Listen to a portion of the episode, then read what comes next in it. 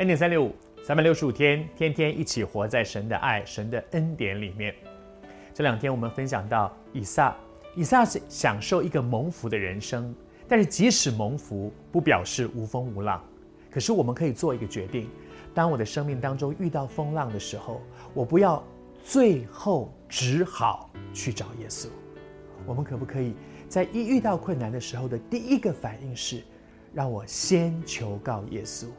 我就会省了很多浪费的白走的路，少吃很多的苦。求主恩待我们在上帝的恩典里面。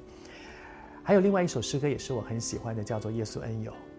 他说：“多少平安屡屡失去，多少痛苦白白受，皆因都是因为没有将万事，没有将每一件事情带到主恩座前求。”如果我不懂得遇到事情，把问题先带到神的面前，其实是让我自己吃苦。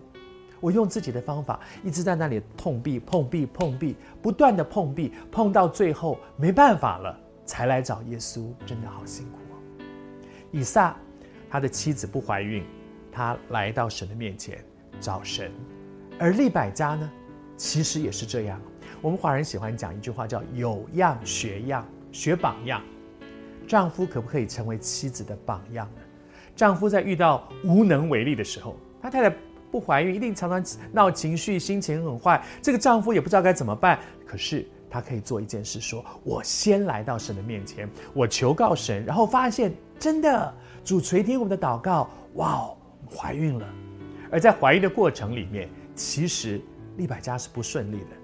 她怀着双胞胎，双胞胎在她肚子里面打架，哇哦，她很不舒服。她说，两个孩子在她的肚子里面的相争，孩子会拉上打架。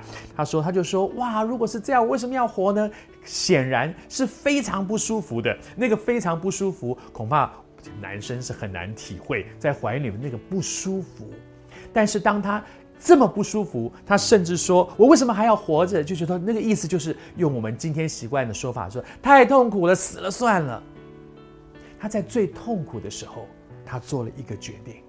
圣经上这样说：“他就去求问耶和华。”他为什么会去求问耶和华？因为他前面有一个榜样。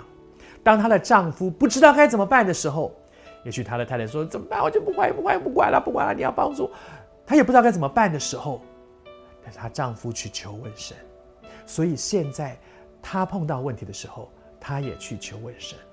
那么以撒为什么会遇到问题求问神？他看到当年他的爸爸遇到问题的时候，亚伯拉罕总是求问神。你看，这就是生命的影响力。父亲可以影响儿子，丈夫可以影响妻子。